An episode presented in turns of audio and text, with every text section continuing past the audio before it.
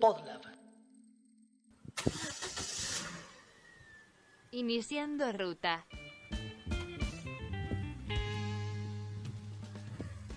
En Recalculando hoy estrenamos nuestro primer lado B.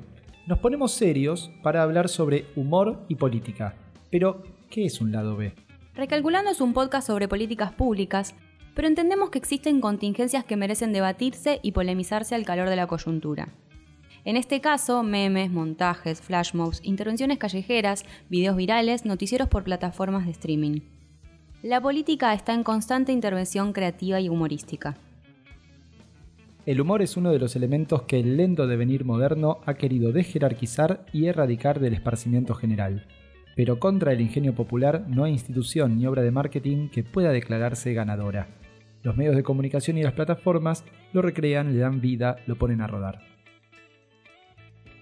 Pero, ¿cuáles son los límites del humor? ¿Son límites morales? ¿Son límites de la distancia entre lo trágico y el tiempo que ha transcurrido hasta que lo volvemos elemento cómico? ¿Qué tipo de contrato de ficción nos propone el humor? Y lo que más nos interesa en este primer episodio lado B de Recalculando, ¿por qué el humor y la política parecen necesitarse mutuamente?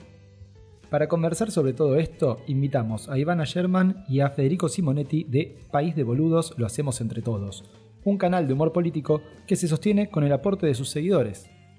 Soy Ana Clara Escurra Mariani. Soy Martín Calos. No siempre el camino más rápido es el mejor para llegar a destino. Esto es Recalculando, un podcast para pensar cuál es la mejor ruta para las políticas públicas en Argentina. Recalculando.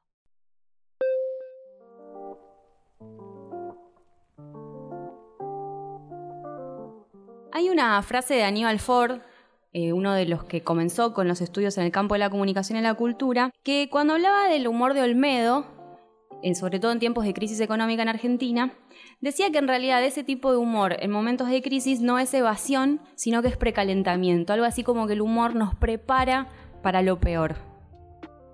Nos prepara para salir a protestar, sin, sin querer matarnos ahí en el intento, ¿no?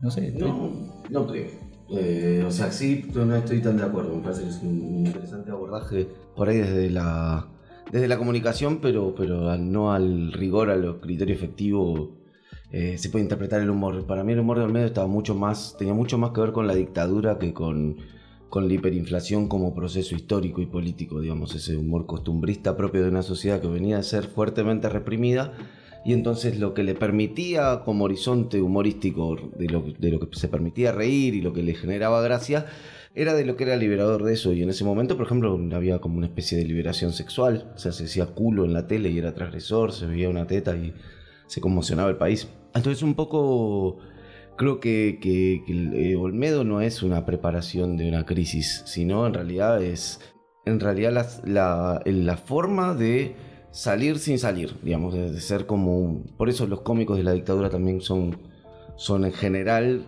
de las dictaduras, de los regímenes opresivos, en general son... Eh, tienden a la grosería, que resulta liberadora. Me parece que tiene más que ver con eso el rol. Yo pienso, ¿no? Me, acuerdo los que fueron los cómicos previos a eh, la crisis de 2001, por ejemplo, esa crisis 98-2002 más bien, que ya en el 98 se empezaban a reír de la política, de alguna manera generando, ¿no? Eh, esa, ese clima de época eh, y perdón, y en verdad siendo testigos de ese testimonio de ese clima de época que iba a terminar en el que se vayan todos. Me acuerdo de Gran Cuñado y, los reporteros en el programa de Tinelli, que era la época en la que quizás Tinelli hizo más humor en su programa y humor político, al mismo tiempo CQC haciendo algo muy similar. Digo, todas dinámicas que eran una forma de humor en medio de una crisis política hay una relación directa entre eso y los programas periodísticos también, digamos, de investigación. En general aparecen en el mismo momento. Los programas de investigación, así de fuerte crítica a la clase política y el humor más, más sobre política, digamos. Político en algún punto es todo porque cuando no eligen hacer humor sobre política, entonces se siente una posición política. Los tradicionales chistes de suegras. Sí, momento pedos. Hoy ustedes hacen un canal de YouTube. Preferimos llamarlo es- multimedia. Yo le digo Emporio. El grupo. Yo le digo el grupo. El grupo PDB. Yo peco de El grupo de. WhatsApp que tenemos, seis personas. No aclaramos qué Seis grupo. personas y una terraza. No aclaramos qué grupo. En ese gran grupo Emporio Multimedio que es País de Boludos, hoy ustedes trabajan humor político, humor de actualidad, en el cual hoy mismo el noticiero de hoy lo chusmeaba y estaban hablando hasta de una muerte, ¿no? Porque mencionaban lo que pasó en Ezeiza con el, con el obrero que, que murió en el accidente en Ezeiza. Digo, ¿cómo se hace? ¿Dónde está el límite entre el humor político y cuando ese humor se convierte ya en, en- en un cruza un límite, por ejemplo, en el caso de, de tragedias o de muertes? ¿Cómo lo abordan para no pisar el palito del, del morbo y de terminar yéndose más allá de una línea, ¿no?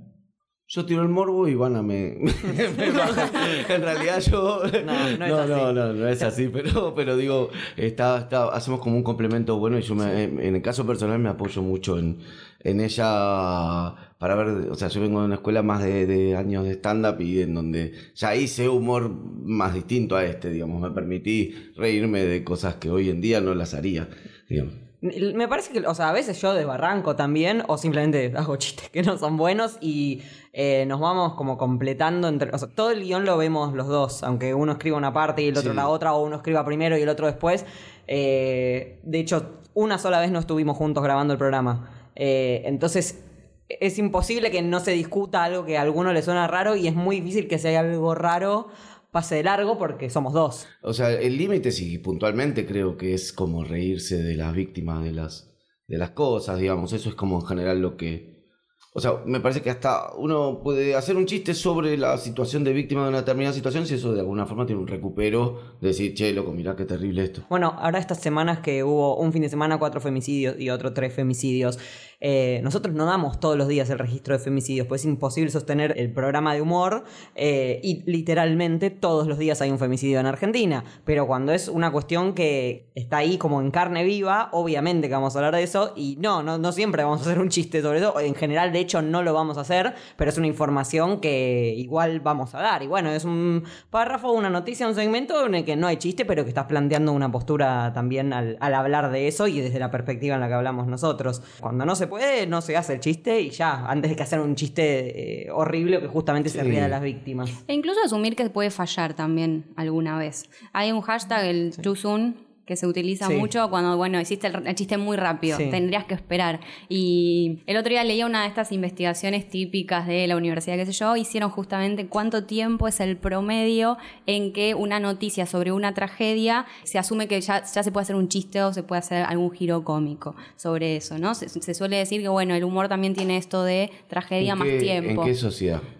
Bueno, por eso me refiero a Estados Unidos muchísimo. con el hashtag de Chusun. Acá no sé si funciona de Acá es esa más o menos forma. 15 Yo no creo, yo necesito- Claro, una cosa así. 15, 20 minutos. Sí, eh. en Twitter, pero Twitter es un serpentario, no, no es un reflejo social, pero No, tipo, ni, siquiera también es, por ahí es una equivocación decir Estados Unidos tiene un humor, tipo, tiene, pff, hay como, no sé, debe haber como cuatro o cinco sociedades conviviendo en Estados Unidos, digamos, no, los distintos tipos de comediantes son todos muy distintos, digamos, sin sus lógicas, sus enfoques, sus problemáticas, su nivel de crueldad, o sea, cualquier cosa. Y también entiendo que es eh, quién está haciendo el chiste. O sea, en Estados Unidos existió siempre el racismo contra los descendientes afroamericanos y obviamente no es lo mismo un negro haciendo un chiste sobre una tragedia que ocurrió a los negros, un asesinato o lo que fuera, que un blanco siendo racista haciendo ese chiste. También eh, entiendo que ese, ese desfase tiene que ver con quién está haciendo el chiste. Y con esto del, del demasiado pronto pensaba también en el caso contrario. Yo no sé cuánto tardó la Barcelona, la revista Barcelona, en empezar el chiste de qué se hizo esta semana en la búsqueda de Jorge Julio López. Mm. Que fue un chiste que eh, estuvo todos los números de la Barcelona, no sé si, si seguirá estando, pero se mantuvo durante años. Sí. ¿Sigue estando? Me confirman por cucaracha que sigue estando. Y se cumplieron 13 años Claro, ahora de- entonces eh, al revés, en algún sentido, eso que empezó siendo un chiste político, termina siendo un recordatorio constante de que no se está buscando y no se está encontrando, además, a un desaparecido en democracia. Eh, ¿Cómo eh, el- el- la repetición del chiste termina siendo una información política en sí misma? Sí. Obvio, sí. El, en general el, el humor está, es como una especie de, de proceso de, de em, reperfilamiento, el- por decirlo en términos lacuncianos, de, de las desgracias. Ya es ¿se una- escuela, la Ya es cosa. una escuela, ya es una escuela. sea, eh, o sea, la- una desgracia. No digas default, no digas default. Eh, no creo que tenga que ver con el tiempo, sino que tiene que ver con una, con una necesidad social de hablar sobre un tema y resignificarlo y hacerlo y hacer resiliencia sobre eso. Por ende, eh, si uno ve pueblos que tuvieron grandes desgracias, son, tienen un humor distinto de pueblos que nunca pasó nada, digamos. Y si uno va a un lugar donde la gente, por ejemplo, se, se siente observada en un show de humor, ponele y es probable que se ría menos, digamos. Hay como miles de variantes que tienen que ver con eso y tienen que ver con un fenómeno de que desde el poder lo estudian los, gri- los griegos, que es el empoderamiento que provoca la. y está muy tomado en la risa de Bergson, del sociólogo francés del siglo XIX, que, que es el empoderamiento que produce la risa, y en el sentido de si yo me río de una determinada minoría, yo formo parte del grupo de los piolas que somos la mayoría, digamos. Entonces, eso, a su vez, si el jefe me cuenta chistes, no me dan gracia porque es la figura opresiva. Entonces, si yo con un compañero de trabajo puedo hacer chistes sobre el jefe, porque eso me empodera a mí, digamos. Hay un fenómeno de tensión de poderes en todo hecho humorístico. Entonces, las tensiones de poderes son las que definen eso. Cuando una sociedad está preparada para reírse de algo, y depende. No creo que la sociedad tenga una decisión hegemónica ni unilateral, pero probablemente una sociedad que vive muchas tragedias constantemente necesita que rápidamente pueda reírse de, de eso, ¿no?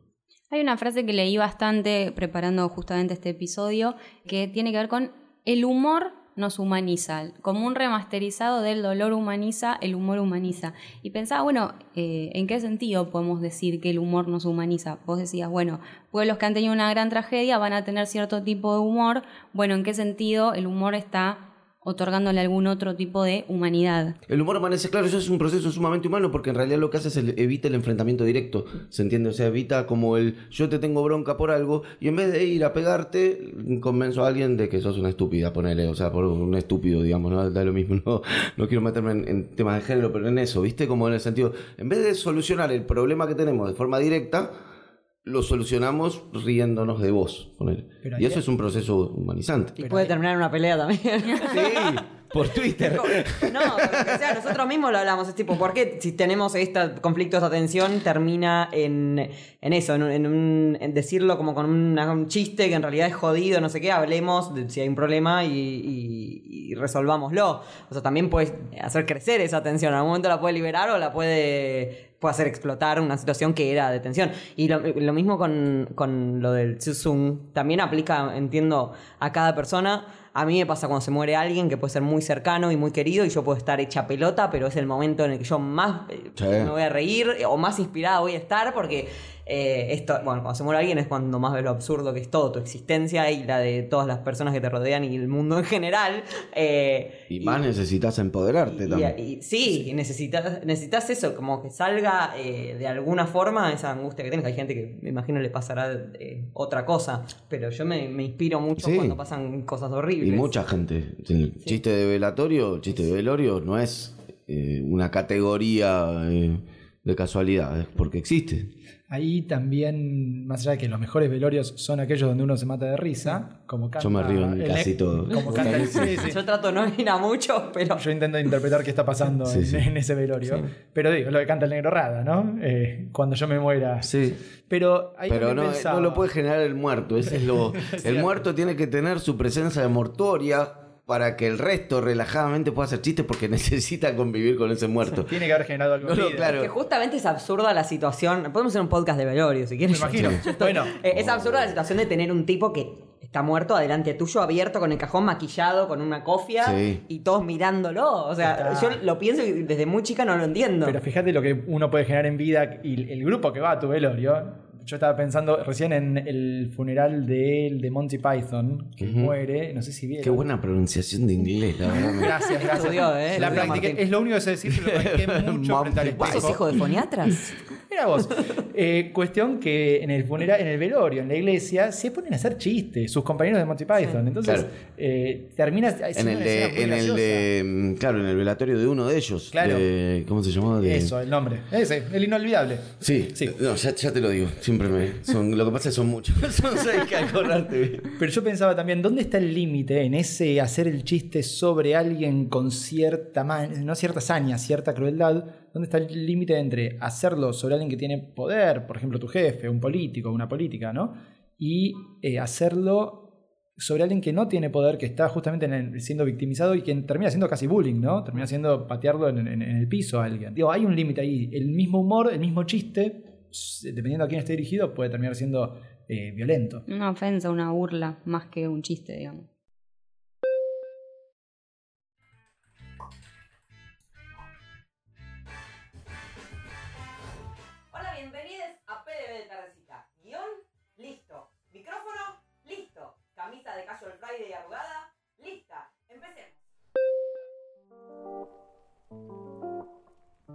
Nosotros pensábamos con, con Clary hoy, charlábamos y decíamos, está difícil el escenario, ¿no? La escena artística, cultural y en particular la humorística. Los espacios que han ido cerrando, culturales, en particular con la política cultural que se ha dado el macrismo en estos cuatro años, han generado que quienes ya están de alguna manera consagrados, está bien, espacios todavía hay, pero cada vez menos.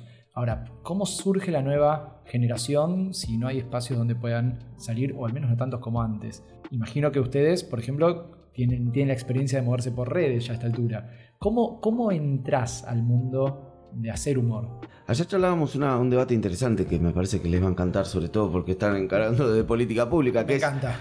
que es, me decía un comediante amigo en un, en un open mic, que es un lugar de prueba de material, allá en Matienzo, me decía, ¿no? Eh, no, que, que ahora si gana Alberto, entonces se van a impulsar que haya canales de YouTube, toda esa movida. Y de, de- alternativa a los medios de comunicación a través de redes sociales, etcétera. Yo no sé si a mí me gusta tanto que el Estado sea mi principal financista a la hora de, de hacer alguna expresión artística y sobre todo de comunicativa, digamos. Porque volvemos sobre lo mismo, ¿no? Es el poder finalmente. O sea, Alberto Exacto. Fernández va a ser la cabeza de. Exacto, exacto, exacto. O sea, y, y por lo menos tengo que tener también la libertad de poder sopapear donde me parezca que, que haya que hacerlo. Es mucho más difícil si vos estás cobrando 50 lucas de subsidio. Igual para, para mí la política pública justamente es eficiente si no depende del gobierno, Claro. sino del Estado, porque el Sí, Estado, sí. está bien, estará Alberto en el gobierno, pero el Estado es mío también, y tuyo, y de él, y de los que están en la calle. O sea, y por eso el Estado eh, tiene que garantizarnos derechos a todos, y también entiendo que existe el derecho del acceso a la cultura, del acceso a la información y un montón de menesteres que sería excelente, en mi opinión personal, que se sostente justamente en forma no, no partidaria. Claro. Lo que pasa es que sí, hay- es todo un problema argentino, ¿no? Acá La no existe diferencia- eso, obvio. La diferencia entre gobierno y Estado y no se ve solo en esa área. O sea, vos, este, este, el director de vivienda es un puntero de matadero que es amigo de no sé qué y como maneja la sexta, entonces mueve los votos de no sé quién, entonces le ponen director de vialidad y vos decís como, bueno. Por eso, la política pública en general, qué cosa. Sí, sí, no, sí. no sé si está mal per se que el Estado tenga una política de comunicación. tenga en redes, funcionarios en canales, lo públicos, que sea. funcionarios públicos de carrera, o sea, como en cualquier estado Sí. más razonable del mundo, Sí. digamos. sí. Es la discusión en definitiva sobre la pauta publicitaria, que es lo que están También. mencionando ustedes, que También. se quiso normar en el Congreso y decir, bueno, el criterio para asignar pauta publicitaria tiene que ser este o aquel. No se, no hubo, no, no se llegó a un consenso, en parte porque siempre el partido gobernante Sí. quiere manejarlo más discrecionalmente. Y en parte porque siempre Clarín es el que termina aprovechándose de que no haya normativa. Porque quien es el que gana es el que tiene más poder de lobby, no ahora- página 12. y Que también tiene bastante poder de lobby. Tampoco es que Víctor Sandra María es una No, pero carmelita descalza. que- Clarín también es el que menos depende de la pauta publicitaria, porque en el multimedio puede vender de otra manera. ¿Seguro? Y si bien le viene bien, ¿Seguro? es el que, es el que puede sobrevivir sin pauta. Sí, pero no depende Sí. de Creo que que le den el, demostrado. el 4G, de que le den Telecom, de que le den esto o lo otro. Seguro, por eso, Eh, o puede sea, vivir- No es Eso necesariamente no- la pauta, pero hay Claro. ahí una, una, una reciprocidad que, que se negocia, entiendo. Totalmente. Y de No la- pauta no es la también. Pauta. es, es por lejísimos. eh, por lejísimos. Si vos ves la torta publicitaria, ves como un tercio más o menos. sea, no me acuerdo cuánto era, pero tipo una cosa así, que es Clarín. Y después, sea, otros grupos mucho más alejados. No, yo lo que digo es, más allá de que se lleve una buena parte de la torta de pauta publicitaria hoy durante el gobierno de Cambiemos, cuando no se llevó esa, esa proporción, Estoy seguro, sobrevivió ¿cuándo lo no se llevó Sí, esa proporción? Y eh, por lo, por lo pronto, al finales del kirchnerismo, Al final es que había, el último había año. bajado. El kirchnerismo también le pagó un montón a Clarín. le pagó un montón. Eso también es cierto, sí. O sea, eh, eh, el Pero único. también porque un solo el tamaño año. de, de Clarín no lo podés obviar. Obvio, pero. Clarín lo que pasa es que eso es, es imposible mencionarlo como una especie de empresa competitiva, porque en realidad es un parásito del Estado puntualmente, lisa y llanamente. Lisa y llanamente haciendo negocios que tienen que ver con la desregulación. Macri agarró y vetó la ley de la ley de medios cuando asumió, dijo esto es una mierda, vamos a hacer una mejor, que todavía la estamos esperando, van como cuatro años y nunca hizo una ley de medios. ¿Y en el medio quién ganó? Hay un decreto que lo hizo el 11 de diciembre de 2015. Claro, por eso ese es el que derogaba. Ese es el que derogaba. Eso, eso, así se, se regula. Sí, sí.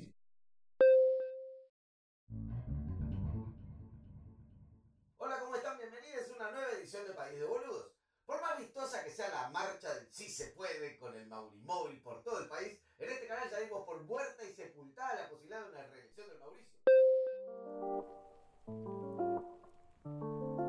Hay algo que, mm, que a veces pienso que si no es, no es que nos reímos de más de algunas cosas y de golpe nos pasan por encima. Por ejemplo, todos durante un tiempo nos reímos de la idea de Macri presidente o de Trump presidente o incluso John Hoda siempre digo lo mismo, sigamos riéndonos de los terraplanistas mucho que dentro de unos años van a llegar a la presidencia de Estados Unidos. Entonces en ese sentido, ¿cómo se puede evaluar esto de eh, nos estamos riendo y hay algo que se nos está pasando, estamos pivoteando entre dos extremos?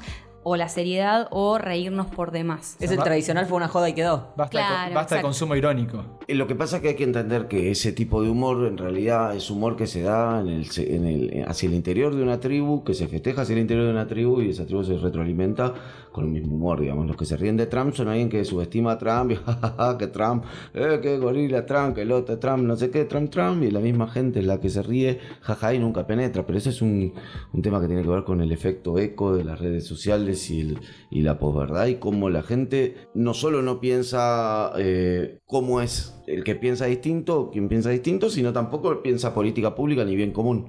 Entonces, el humor kirchnerista se ríe absolutamente de macrismo, el humor que no se puede decir porque macrista, por esta cosa del poder que hablamos antes, pero es macrista, por el tarico, por decirte algo, imitaciones, imitaciones. Entonces el humor pasa porque bien te sale Carrió livianito, todo una- pero bueno, son como bandos que no se hablan eh, para sí, no hay como hay como un fenómeno que ya no es como era antes de, no se puede encontrar un humor político que no sé, que como se podía pensar en Pinte en los 80 porque la sociedad está como mucho más dividida.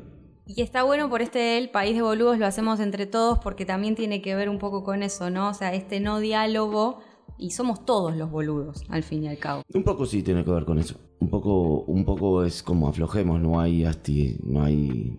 O sea, no nos pone en un buen lugar ser unos capos. sin- el- nadie se ríe del canchero, digamos. El tirapostismo Sí, general sí, que exacto, tenemos. exacto, viste, es como, es eso. Si tuviéramos que mencionar nuestros, nuestras referentes en el campo del humor, ¿qué, qué es lo primero que se le viene a la mente? ¿Quién les impactó de entrada o quién les impacta hoy? A mí ese me viene a la mente Kino. Ese es como mi mayor referencia. En cuanto a referencia directa, porque era lo que leía cuando era muy chiquito, digamos. Era, como me conectaba con el humor como algo como algo profesional, viste que por ahí en un pibe de, no sé, yo tenía 6, 7 años es, es como difícil decir como veo cosas para reírme, digamos, como veía por ahí. Veía como muchas cosas para reírme, había muchas entre todas, pero creo que Kino es la que... Y después de grande y, todo lo que tuvo que ver con el stand-up, Izzard fue como así, como como una referencia fuertísima para mí, me parece de los mejores comediantes que habrá. Si tengo que pensar como las primeras cosas de humor que yo me recuerdo viendo, era Tato, era mi papá el domingo a la noche, que de hecho peleaba, yo tenía, no sé, cuatro años, era como, no, yo quiero ver ritmo de la noche, era en el momento, yo quiero ver ritmo de la noche, y papá, no, porque ahora vamos a ver a Tato, y me negociaba un poco, pobre, y me, ponía un rato Tinelli, y, y después ponía a Tato, y como que lo tengo muy presente a él haciendo el monólogo, a Carnaghi, todo eso, eh, no sé, dudo que yo me riera con cuatro o cinco años de eso, pero sí sabía que eso era humor que estaba sucediendo ahí, y es eh, mi primer recuerdo. Eh, y mm, a mí siempre me gustó reírme, como que siempre busco cosas que me hacen gracia y si paso muchos días seguidos aburriéndome me siento mal. Bojack Horseman es tu Bojack, referente no actual es en el humor. Es que, no, Bojack es mi decilo, referente de la es- tragedia. es- una vez, remera pero cada vez que... O sea, recuerda todos los chistes y todo, es como sí, lo que más te gusta. Si no. te cuesta pensar cuando te preguntan eso, Sí. me gusta ¿Queda esto. bien? Lo ¿Estoy hace, una, no, lo hace una piba que es muy Sí, talentosa, que tiene otra serie, Tu Camber. ¿Me estás mansplaineando lo que a mí me gusta? Te estoy recordando lo que te No, gusta. a Bojack lo amo, pero no sé si, en, eh, si es humor específicamente lo que me genera, porque siempre termino muy angustiada cuando veo la serie. termino muy, muy angustiada. Después, obviamente, o sea, en la vida actual eh, me encanta y sigo a Malena, sigo a Bimbo, a Charo, no, sé, me, me- ellos me parecen espectaculares, me parece que abrieron un lugar muy importante, me encantaba ver cuál, todas las series que, hicieron, Mundillo, eh, Tarde Baby, como en todas veo algo con lo que me siento bien y como que digo, ah, bueno, por fin, eh, a veces un humor que te sentís muy mal porque decís, "Uh, esto es terrible, estamos para el orto, pero es una perspectiva en la que obviamente me encuentro y las admiro mucho. ¿Y vos, Clary? A mí me pasa un poco lo mismo que a Ivana. Además, yo vengo de una casa de mucha seriedad, padre bolchevique, me leía Charles Dickens antes de irme a dormir, Oscar Wilde, o sea que en realidad tuve una infancia de mierda. Uf, lo, lamento. Sí, sí. Eh, Sí, sí. Fue muy terrible. Fotos de ¿no? minas de carbón. Claro, sí, sí. Entonces Niños también no tengo, no tengo una infancia asociada mucho al humor, Sí. eh, pero sí me pasa esto, que más de grande o ahora tengo el mismo consumo que, que Ivana, ¿no? Bimbo, Manera Pichot, Cualca, un Piroyansky, más para ese lado. digamos. Hijas de troscos. ¿eh? Siempre, eh, ambas. Pero mi papá me ponía tato, por lo menos. No, no, creo que en mi casa Mi papá siempre se rió. y me, hizo salvó un poco mi vieja con poner más falda, Sí. ponerle una cosa así, bien de clase media. Sí, claro. Claro. A mí no me hace reír más falda. Ay, a mí sí. Qué buena reflexión, eh, a, no a vos te encanta. Quiero que lo digas, Martín. Quiero que digas al aire que Aquí no- Mafalda está entre tus Yo- yo te voy a decir referentes. mis referentes. Entre mis referentes están Mafalda, está Lelutier. Tiene que estar el Superagente 86. si Sí, no, Superagente es excelente. Vamos por ahí. Sí, Mel Brooks. Todo Mel Brooks, en verdad, Sí. claro. Y una cosa, entre todos estos referentes que nombramos, uno puede agarrar la ref- las referencias de capocómicos eh, en Argentina y han sido siempre hombres. Digo, desde Tato, como decíamos, la Andricina, incluso Lelutier, todo lo que acabamos de mencionar, en Argentina históricamente han sido hombres, salvo muy contadas Yo excepciones. la vi a Moria en el teatro y es algo que le recomiendo Claro. a todo el mundo hacer. Moria, Carmen Barbieri. Nini Marshall Más acá, mm, Brisky, ¿no? Ha habido algunas mujeres, pero siempre fueron en algún sentido. eh, no- creo que no fueron tan reconocidas como capocómicas. Se han ganado lugares de, otro- de otras maneras, como Sí. Moria. Hoy sí yo veo, me parece, a ver si ustedes están de acuerdo, que hay en, en- en esta nueva generación, o quizás en las dos generaciones últimas de, de humoristas, sí hay por primera vez mujeres en el frente de esta escena humorística argentina. ¿Me equivoco? Digo, ¿quiénes son? ¿Cómo entra esta nueva generación y- o estas últimas generaciones? Y, y si efectivamente se da esto que estoy viendo yo, que me parece de afuera, que hay más mujeres, por suerte, y más no varones To- insertos. todavía pocas igual, para mí. Eh, o sea, todavía falta y todavía las las sensaciones de que hay muy pocos lugares. O sea, ahí es donde yo encuentro mi agujero más grande, que es en eso, en la competencia. Bueno, yo trabajé siempre en la radio, donde nunca una chica está en el cartel, nunca es conductora, o nunca está en una mesa haciendo algo que no sea. Digo, está el, el que es un chanta, el que sabe, el que es medio nerd, el conductor y la mina. Y nunca, nunca hay minas hablando de lo que sea, no minas hablando de minas o de justificando eh, ese lugar porque hablan de cosas de mujeres. Toda mi, mi carrera en la radio fue como, ah, bueno, qué, pocos lugares y cuando hay uno es uno solo. Y yo también lo quiero. Entonces creces muy formateada en eso y todavía son pocos esos lugares. Y, y a la vez eso genera que sean menos eh, las personas. Como si toda la vida te dicen, no, los varones se ríen, vos no, vos sos, vos sos sentimental. Eh, ¿Cuántas pibas tienen aplastado ese, ese, no es un instinto, pero ese... Sí, como, si la Sí. alegría además no fuera un sentimiento. ¿no? Claro, eh, es como, bueno, no, no es para ustedes. Unas po y de hecho, hace, no tanto, vos te debes acordar, hace 10 años, tipo, cuando a una mujer le preguntaban por el humor femenino y no sé qué, vos sabés que a mí siempre me dicen que yo pienso como chabón, porque el humor es como el paradigma. Y no, no pensás como chabón. Sos una mujer y haces humor también. No es un, un monopolio de los hombres. De hecho, el argumento es que los hombres son graciosos o tienen humor porque eh, les sirve para levantarnos a nosotros. También. Que nosotros por eso en realidad no seríamos cómicas. También. Eh, entonces todo eso hay que desarmarlo y hay que desarmarlo en nosotros todos los días. O sea, yo todos los días peleo contra esa eh, como determinación que es de, de- de mi historia y de, de la sociedad que mm, eh, se me fue metiendo adentro de no hay lugares, son muy pocos los lugares, no, dale, dale, no hay. Eh, si sos vos no es otra y si es otra es que no te tocó a vos y, y hay que pelearle a eso todo el tiempo y tratar de abrir lugar para la que sigue. En definitiva, el humor termina siendo una, fa- una forma en la que la sociedad entera termina sacándose de encima pasiones, dolores y, y incluso tragedias. Y sí, por eso el humor, y por eso, y por la disputa de poder y por las tensiones de poder, el humor no se puede dar desde el poder. Entonces es muy difícil pensarle política pública al humor. Porque en realidad lo que tenés que hacer es simplemente financiar cosas y cerrar el orto como Estado. ¿Se entiende? No poner, acomodar a uno, qué sé yo. Entonces, ahora se dan stand-up, ¿viste? Está haciendo en acercarte o en, en- o en lo que se hace, este, em, ¿cómo se llama? Ciudad Emergente y todo eso. Y que debo decir, oh, la gente mirará qué movidas interesantes. Mira toda la gente de stand-up que pusieron a actuar de 3.000 personas. Y nos pagaron 300 pesos, ponele. O sea, en el año 2012. No sé, Yo llegué a actuar en ese, creo. Sí, 300 o- mangos los que... o sea, entonces, viste, no, no, no, no, o sea, no hay una política en general pensada para el humor porque en realidad la política puntualmente es lo que habla de lo que decían antes, digamos. Si las cosas son de los gobiernos y no de los estados, no hay planificación de cosas que no le puedan obtener un rédito directo, ¿se entiende? Y entonces, ¿qué rédito pueden obtener de alguien que en realidad, por definición, tiene que ser anarquista? Ivana Sherman, Federico Simonetti, de País de Boludos, ¿cómo los encontramos para eh, consumir el humor de ustedes, para disfrutar el humor de ustedes en redes, por ejemplo? Bueno, en, en bueno, YouTube, que es el canal y es donde más fuerte pasan las cosas, buscan en el buscador País de Boludos. Ahí todos los días hay un noticiero, que es el que conduzco yo, que es un resumen diario de 5 o 6 minutos. Está bueno, está buenísimo. Y, y después, los domingos, hay algunos domingos los programas de Fede, que son más en profundidad, eh, Sí. son más de tesis. De escritorio. De escritorio, Programa de programa de escritorio, escritorio. Y ahora sumamos programas en vivo. Este domingo hicimos uno con Guille Aquino de invitado y estuvo muy divertido. Eh, también en esto que decía de que Fede empuja mucho a que las cosas crezcan. Eh, hubo que agregar una compu, unas cositas y ahora tenemos un canal de televisión que puede salir en vivo también, ¿entendés? Eh, entonces, Pa- País es- de Boludos TV. Sí, eso es muy espectacular. Sí. eh, y ta- también quedan subidos. O sea, en el canal está todo. Y después, bueno, en las redes País de Boludos hacemos cosas, sobre todo en Instagram hacemos. Ahora, desde ayer tenemos nuestro filtro de Instagram que nos hizo un Sí. suscriptor. Y estamos como, ¡ay, somos re importantes! Tenemos un GIF, no, ya manteca al techo.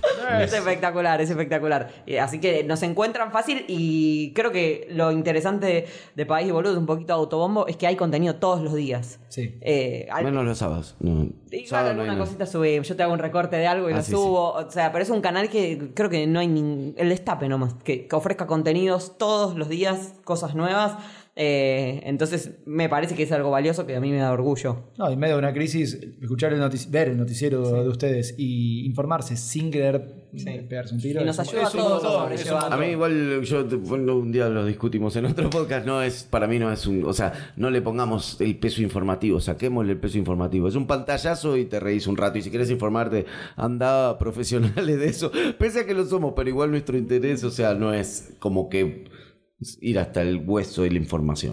Porque además me parece que lo interesante del humor es alejarse de la denuncia moral, ¿no? De esta cosa de yo te informo y además hago una denuncia del lavado de dinero, de no sé qué. Digo, el humor lo puede llevar por otro Sí, lado sí, también. No sí. tiene esa, esa necesidad de denunciar al poderoso, sin, Pero de una forma explícita, quiero Sí, decir, ¿no? sí, obvio. No voy a hacer la denuncia judicial, así que entonces, no, no me la voy a dar Que de hacer trámites. Sí. No, no, bueno, pero sí, esta cosa del programa de política, militante, de estar todo el tiempo, ¿no? Y sí, hablándole a tu, a tu bando. Totalmente. Bueno, muchas gracias por haber venido. Un placer realmente. Lo mismo, gracias. Muy divertido. Además, muy divertido el programa. Y sí, gracias. gracias a ustedes. les digo, mis queridos chiquipíos, a seguir laburando verbú con papa frita y... Recalculando está integrado por Martín Calos y Ana Clara Ascurra Mariani en la conducción, con producción de Podlab. ¿Te gusta lo que hacemos? Entonces deberías seguir a Podlab en las redes. Los encontrás como arroba podlabmedia en Instagram, Twitter y Facebook. Ahí te vas a poder enterar de las novedades de este y de muchos otros podcasts que seguro te van a interesar mucho.